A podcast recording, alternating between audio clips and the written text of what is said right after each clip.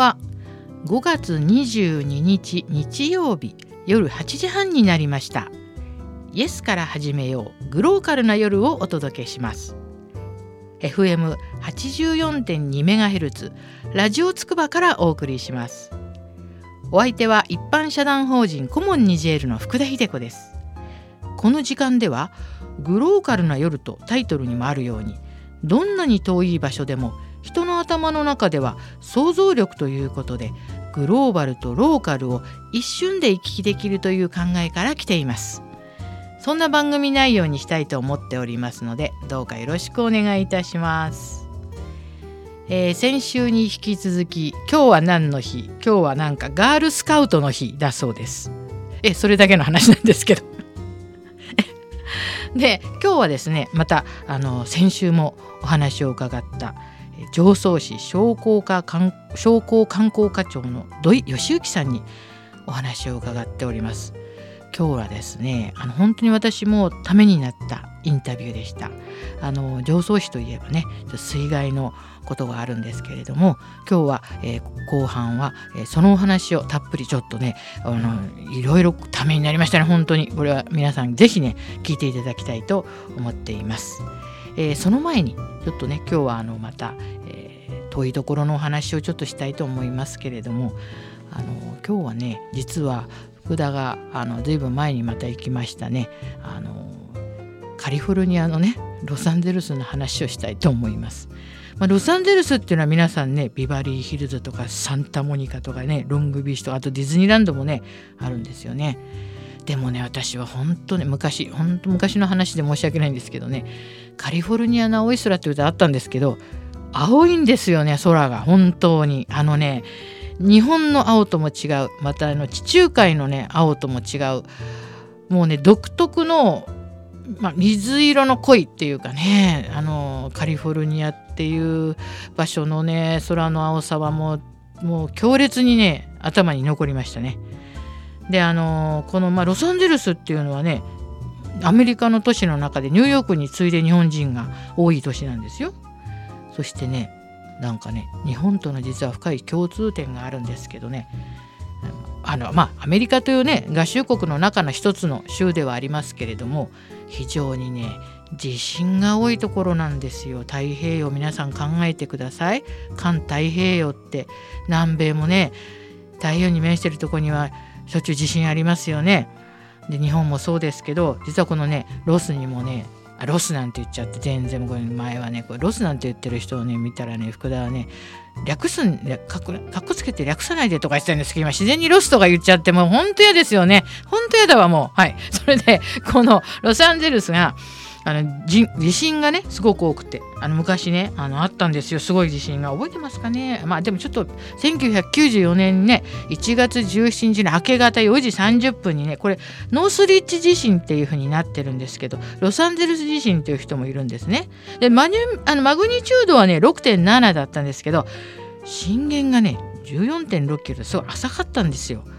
ですからこう皆さんね夜明けでしょ寝てる本当眠りが一番深い時ぐらいにガンと来てですね、まあ、アメリカ史上最もね経済的損害の大きい地震になったんですよ。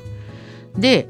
まあやっぱり本当に今も熊本の方もね落ち着かない日々をね過ごされてると思いますけれども本当にねこの自然災害というのはもうどうしようもねないのでもうすごい人間としてはストレスですよね。そういうわけで今日まあちょっとね短かったんですけどあのちょっとねロサンゼルスの話をさせていただいてそこからちょっと自然災害の流れで今日はちょっと土井さんに後半はお話ししていただきたいと思っています。では、えー、上層市役所の、えー、商工観光課長土井さん皆さんよく聞いてください非常にためになるお話です。えー、ではですね、えー、今週も先週に引き続いてえー、土井さんにお話を伺いたいと思っております。えー、土井さんよろしくお願いいたします。こちらこそ。あの前回は、うん、まあ、フィルムコミッションとは何ぞやとか、えーと、どうしてあの関わることになったのかとかもういろいろ濃い内容をお伺いしましたけれどもあのまあでもねもうえっ、ー、とこれされて今あの観光課商工観光課の課長さんでいらっしゃいますよね、うんはいはい、このポジションにはいつおつ疲れたんですか、僕課長になっては2年目です。あそうですか、えーその前に課長補佐っていうのがあるんで、えーそれが4年その前に係長でいたことがあるから、はい。通算じゃ何年目だ？もう9年ぐらいになるのかでもずっとやっぱりフィルムコミッションのことにはこう関わられたっていう感じですよね。まあそうですね。そうですよね。そうですか。じゃあその今まあそういうまあ関わられて、ええ。まあこの今に至ってですね。であのーまあ今実はねちょっと熊本で、うん。あの地震がね、うん。起きていて、突然まあ、まあ、災災害っていうのは突然ですけれども、非常に今まあ自然相手ですのでね、熊本の方も本当にお気の毒だと思うんですけど、災害といえば、去年常総市といえば、去年のねうん。水害がうん。あるんですけど、あの時こう土井さんはうん。まずこうちょっと水がっていう時にはうん。こうどちらにいらしたまあもちろん市役所にいらしたのかもしれないですけどその一方っていうかこのどういう感じでそれがこう起こったんですか、あの時はね、えー、大体大雨警報が出るよっていうと、はい。えー動員かかりますから僕なんか1時半頃に電話来て真夜な真夜中のね夜の。夜の、うん、2時ぐらいに市役所に行ってましたね。だから切れる前というかうわ前に、やはりその時は、まああの最近ねよくちょっと日本の気象が変わってゲリラ豪雨とかあるんですけど、うん。あのような風になるとはちょっとはそ予想はどうでしたか？えーないですね。ええ。実際この辺そんな降ってないですもんね、そうだったんです上流で降っててそれがはい。雨雲がずっと動かなくて、はい。結果的に、はい。えー栃木とかはい。の方で降っ鬼怒川の上流の方で降った雨を吐ききれずにっていうところかな。で今回の被害になってるそれもまあ歴史と絡むんだけどね。はい。ご存知のように鬼怒川っていうのはもともと小海川に合流してたのを、はい。あのお地元の守屋のところ竹下橋のところで大地切って利根川に落とすようにした、はいはいはい。と一番最後の鬼怒川の最後最下流って言ったらいいのかな、はい。利根川に流れ込むところっていうのは川幅しかない。そこに大量の水が押し寄せてくれば当然ボトルネックになるから、ね吐ききれない水は上流にどんどん溜まってく結局土手を越える弱いところが壊れたみたいな感じの水害だったのか。な非常に分かりやすいご説明をしていただきましたけれども、そうですか、でもなんていうのかなお僕は実はあの大水っていうの水害っていうのは2回目でして市役所入った年に昭和61年に小海川が切れてはい。で今回ああそうで鬼川が切れてかうちの父に至っちゃ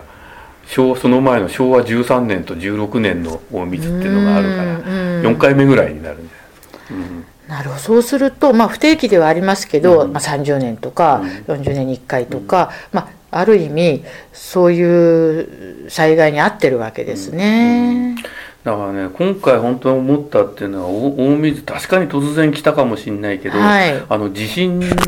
なんかね、はい。こんなこと言ってちゃ本当に今ご苦労されてる熊本でないけど、はい。えー突然来るから予測もできない、はいだけど大大水っていうか、はい。水害っていうのはまず雨が降ってる時があって、はい。水がどんどん増えてきて、はい。えー次どうなるかみたいなことある程度予想できる。ただそこでね思うのはあのー人間っていうのは直前の記憶に縛られるんだね、うっんていうのは昭和61年30年前かうん。の水害の時っていうのは三街道僕の住んでる三街道地区の話になるけど三街道地区っていうのは今あー昭和13年に1回はい。大水になってるんですよ、はい。でその13年の時っていうのはこんあの今回の鬼怒川が切れた時よりすあの大水の水位が上がってますから街中全部水没してる。へえだから61年の時にもう一回どうも小海川あの時は小小海川でしたけど、はい。小海川危ないった時の方が、はい。みんな13年の時にはい。すひどい目に遭ってるから、その時のがなんか危機感を持ってたような気しますね。うちの父なんかも本当に荷物を全部高いところに持って、市役所なんかもそれこそはい。書類をはい今と違って紙で全部書類できてるからうん。戸籍でも住民票でも2階に上げてたりなんてことやってた。今回そういうことやってないって意味じゃないですよ、うん。えーやってるからみんな危機感を持つのね、うん。だから13年にひどい目合ってる人が、うん。大体30 13年その時13年で61年だ50年ぐらいか、うん。にみんな覚えてる人がいたから危ない、うんででもその時にはそんな大した被害うん起きないではい。終わっちゃったって、はい。もちろん被害受けた方もいっぱいいるんで、はい。はないって言っちゃ語弊があるんだけど、はい。で今度去年の水害あるでしょ、はい。その時には61年の時はあんだけ騒いでもなんとなく大丈夫だったんだから、はい。大丈夫なんじゃないの？みたいな。はい。市役所職員がそんなこと言っちゃいけないけど、うん。そういう感覚があったような気がするな。うん。緊迫感がなんか違って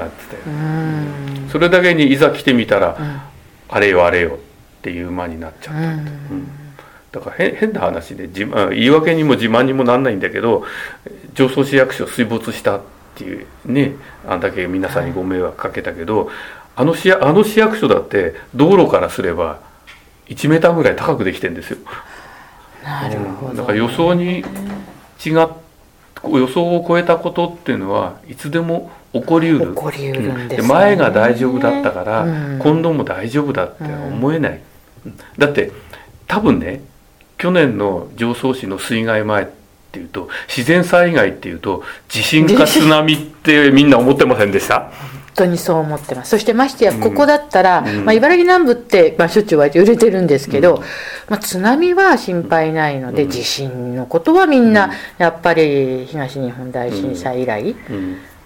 まさかのって感じですもんね。だからやっぱその地域ただずっと考え歴史を考えてみると、はい。うんこの鬼怒川小海川に挟まれた地域っていうのは、はい。もう水害地帯なわけだから、やっぱりそういったことを常に認識してどっか頭の片隅に置いて、はい。うん、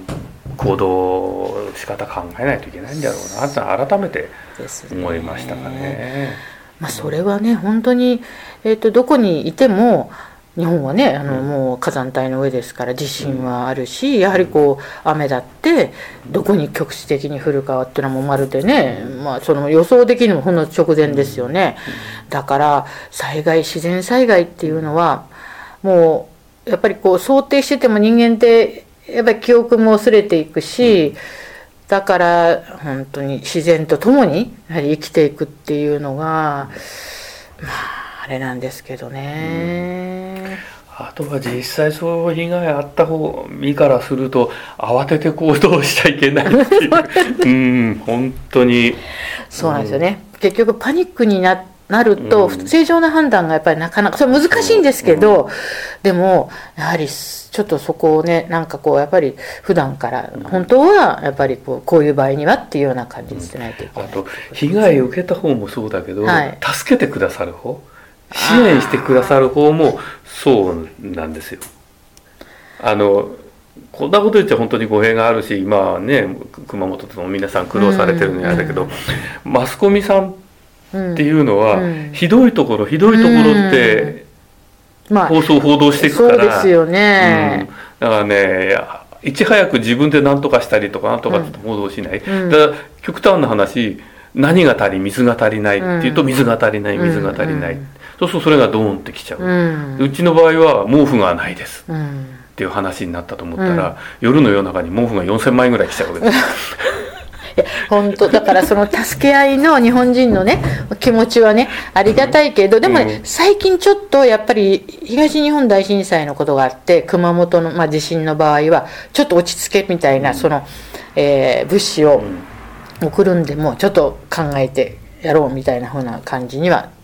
なってるんですけど、うん。でもやっぱりみんなね分かりますね、そのなんかそれっていう感じでね。だってよ夜中のね11時とか12時ぐらいそら職員はいますよ市役所に、うん。だって10人とかそのくらいしかいないわけですよ、うん。そこに毛布4000枚 10トン車で2台とか3台とか来たってもう運びようがない、そうですよね。あと支援物資いただくってのは非常にありがたい。うん。非常に助かる、うん。だけど個人個人でうん送られたって、うんそわかります？うわかります。あの食べ物と飲み物と洋服とかがこういう小さい箱に入ってきて、はい。極端な話200箱来るんですよ。その200箱を分け分てはいい。飲み物は飲み物、はい。着るものは着るものってやらないといいざ困ってる人のところに持ってけない。その手間は一切一体どうなるんだみたいなね。やっぱそういう冷静さが必要。そうですですからねそういうことも含めての防災ですね、そうですね、うん。それはねおっしゃることは本当によくわかります、いただくのは本当にありがたいけれども、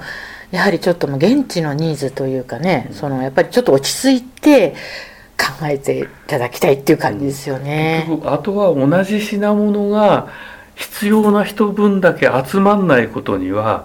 もう配れない。そうですよね。極端な話避難されてる方が100人いるところに99個食べ物が来ました。食べ物だったらまたちょっとずつ分けられるけど、そうですね。100いる人のところには100ないと分けられない、うん。本当にそうですね。うん。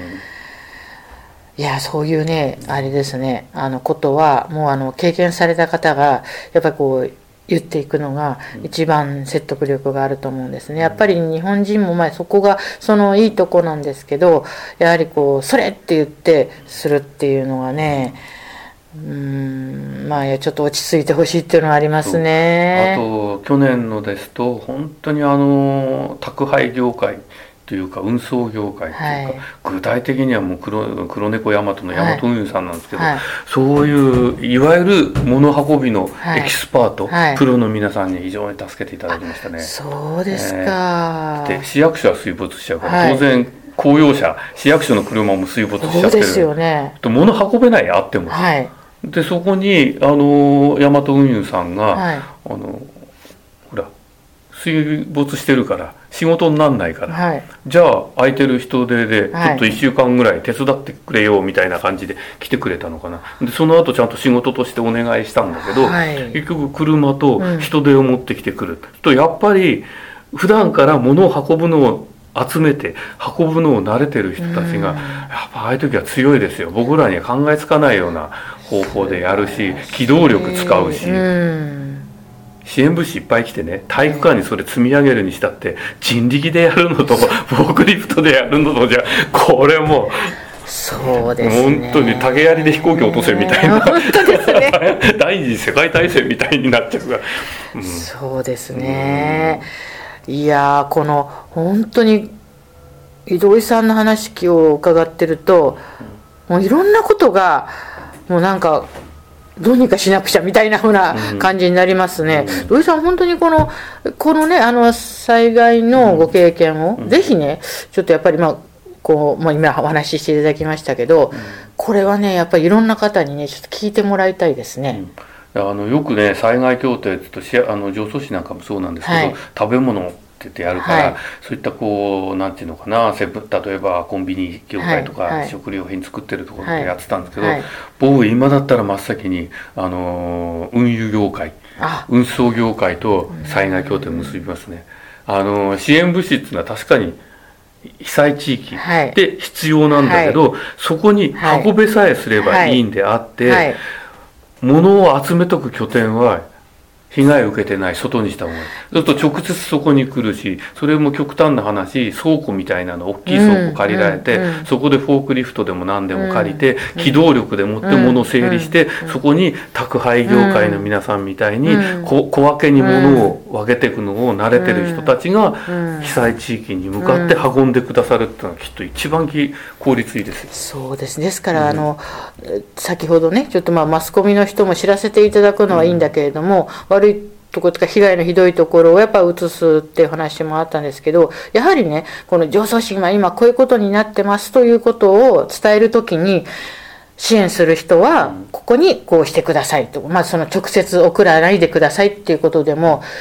あの言ってもらったらねいいと思うんですね。す本当ちょっとのことをであのちょっと私も後で聞いたんですけどあの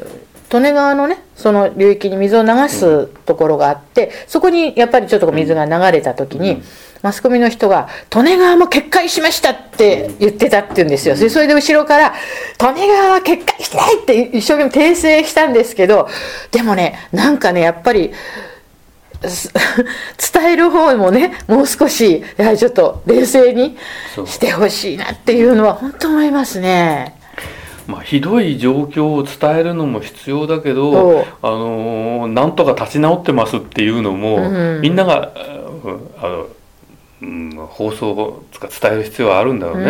うん。でそれもうちの場合なんかのはもう大体がなんとか落ち着いちゃってひどいところがなくなった頃にならないと、なんとか頑張ってますみたいな報道にはなんないんだよね。なるほどね。あれはいまいちだなやっぱな。そうですね。まあ本当にね今日はあのなんかすごくねあのすごく気持ちにこうなんか入ってくるねお話を伺いました。あの災害ってやっぱりこう経験っていうかねそれがやっぱり人間はそれがね記憶というかそれをプラスに変えるっていうかやっぱりそれを何か教訓というかねそして未来を考えるっていうことのできる存在だと思うのでいや今日本当この話はすごいですね。一回ねあの聞いといた方がいいですよ本当に。本当そうですねんあの今回なんか思ったけど何が困るって人間2日や3日食い物なくたって死にやせんから 私だから称えられないかもしれない。あのね本当に何が一番大変だったかというと、うんトイレの水ですよ、あなるほどね。うんお水ね。あのーまず最初に被害を受けると水止まるでしょ？そうです。あの飲み水って思うんだけど飲み水って1日2リッターもうんありゃ十分だよね、うんっていうのは今度はペットボトル1本じゃない、はい。節約すりゃ半分でも、そうですね。えーね、命つなげるけど、はい。どこでも今水洗トイレでしょ？だから市役所水没して水流れない。だからで中に300人から400人ぐらい人がいるったら、ええ。あっという間にトイレが臭くなりました。それが充満しちゃうんだよね。いやーそうですか、うん。いやだからよくあのお風呂のね水は、まあ、なるべく抜かない状態で確定ねそれ防災の時とかよく言うじゃないですか。やっぱり水って一番本当に、まあ、飲み水も大事だけれども、うん。生活用水、んそれまでにみんな多分頭が回らないんだと思うんですよ。ところが違うんですよ水があればじゃあ水洗トイレ流れるかって言ったら、流れないですよ。一回ねこれ平常の時に僕試しといた方がいいと思う、はい。トイレで自分がした後ならいいでしょう、はい。バケツでその自分が納得するまでええ。きれいにしようと思ったら何杯いるか。あそうです試しとくといい。かバケツ一杯ぐらいだってなやったってあの水洗トイレ流れてくれませんよ。納得できるほど。皆さんこれよく聞いといてください。お水が止まったら水洗トイレで自分の分を流すだけでもバケツ一杯じゃ足らないそうですから。これは皆さん普段でやっといた方がいいというのは今土井さんのあのこれはねお話です。あのこれ聞いて皆さんぜひこれねやってみたい。私もちょっとやってみます、いや、なんかもう本当に、これまたね、あの、土井さん、また、あの、私、あの、インタビューに押しかけますから、あの、またね、いろいろお話ししていただきたいと思います。これはね、本当に皆さんね、あの、聞くべきお話だと思いますね。いやー土井さんでこれ、まあえー今これからはこうちょっとこういろんな、まあ、災害もありましたけど、まあ、土井さんとしてはこれからあのどのようにはいしていきたいと思われますか、はい、そうですね。まああの機会があればね、はい。経験したことでも何でも聞いてみんながそういうのを認識してればいいって思いますけど、はい。えーそんなことが一つあとはこれ半分冗談になりますけど、はい。えーありとあらゆるはい。保存食、はい。非常食、試してみましたんで、僕こう非常食マイスターにでもなろうかなって 不謹慎ですけどいやそれはね大事ですね美味しい美味しいのと美味しくないのとあるんですよ、これが。大事ですね。はいそれはそうですね。そういうわけで、はいあのいやもう土井さんのねお話はねもう本当に今日全部すべて言葉の一つ一つももうなんだか無駄のないお話だったと思います本当に。ではあの今日はねなんか本当に私もちょっと日々のね生活を反省いたしました。あのまたね土井さん本当にちょっとお話を伺いたいと思いますので。あの先週に引き続きありがとうございました、はい、またよろしくお願いいたしますありがとうございました皆さんいかがでしたか？この土井さんの、えー、水害の時のお話。私ねこれすごくねためになりました。あの水があるってただねあの言ってもそのトイレを流す水っていうのをどういうふうにあの確保してどういうふうに流したらいいかとかなんか非常にね現実に沿ったお話とかもあったんですけどやっぱ皆さん日頃ね備えあれば憂いな人は言いますけれどもいやそれでもね予期できないことって起こるんですよねつまりこうやはり電気が消えたり水がなくなりつまりサバイバルな生活に戻ってしまうわけですね。ですからこのサバイバルというと、まあ、ちょっとね土井さんは実は先週はフィルムコミッションの話をしていただいたんですけど実はね私はあの最近いつも福田古い映画の話ばっかりしてるじゃないかと思ってる方いましたよ私はデカプリオのあのオスカーを取った「レベナントよみがえりし者」これこそねサバイバルそのものの映画でしたね。であの今日ちょっとね前半はロスの話もしたんですけどこれはねあの昔本当にアメリカの西部開拓時代の話でもうあの現ね先住民族とですねその外から入ってきた、まあ、フランスの人間もいるんですけれどもまあそのですね自然の描写もすごいんですけど人間のサバイバルな生活サバイバルな生き方これがすごいですね。全編これロケで長い時間かけてるんですけどこれねちょっとびっくりしたんですけど監督あの去年ねほらバードマン去年おととバードマンあるいは無知がもたらす予期者の奇跡でアカデミー賞を取ったあのアレハンドル・ゴンザレス・イニャリトゥって監督が作ってるんですよ。全く違うスタイルの映画でちょっと驚いたんですけどね。であのディカブリオがですねまああの役柄大変体重を増やしてそしてもう、まあ、泥だらけというかまあなんというか私はですねまあこういうこと言うと品種買うかもしれませんけどもっと綺麗なディカプリオにオスカーあげてほしかったですね。もっといろいろあったじゃないですか。もう今までディカプリオがやった素敵な映画が。どうしてこのあのサバイバルのこのもうあのもうなんだか泥まみれになったディカ、まあ、アカデミー協会っていうのは、意地悪だなっていうふうにね私はちょっとね、まあ、一般の人としてはですね考えました。これもね是非ねちょっと見ていただきまだやってるところもありますのでねこのサバイバルっていうものがどんなに厳しくそして昔その開拓していくっていうことがねきれい事ではないもう恐ろしいまでのなんかもう出来事ですよ。ですからちょっとなんかねこの映画見るとねちょっと立てない感じがしますねすぐ席から。これはなかなかの映画ですので是非あの汚いディカプリオっていうとちょっとなんか語弊がありますけれどもディカプリオマニアの方にはいいんじゃないかと思いますけれども是非これすごい映画ですのでね見に行ってください。まあ、先週と今週この土井さんのね話をお話を聞きましたけれども、まあ、土井さんはね考古学で長い間ねブルガリアにもいらしたんですよ。ですからこのまたブルガリアの話もね大変面白いこともねあのお話しされますので是非またねあの別枠でいつかまたお話をね伺いに行きたいと思っています。あのまあ福田はね日々いろいろな人にですね、まあ、支えられていろいろな人のねからいろんなことを学んでいきたいなと思っていますけれどもあのもうこのねあの番組も始まって1月から始まってもう5月になってしまいました。なんとなくね本当にこれでいいのかなと思って続けていますけれどもまあこれから暑くなりますけどこれからもよろしくお願いいたします。ではまた来週お耳にかかりましょう。さようなら。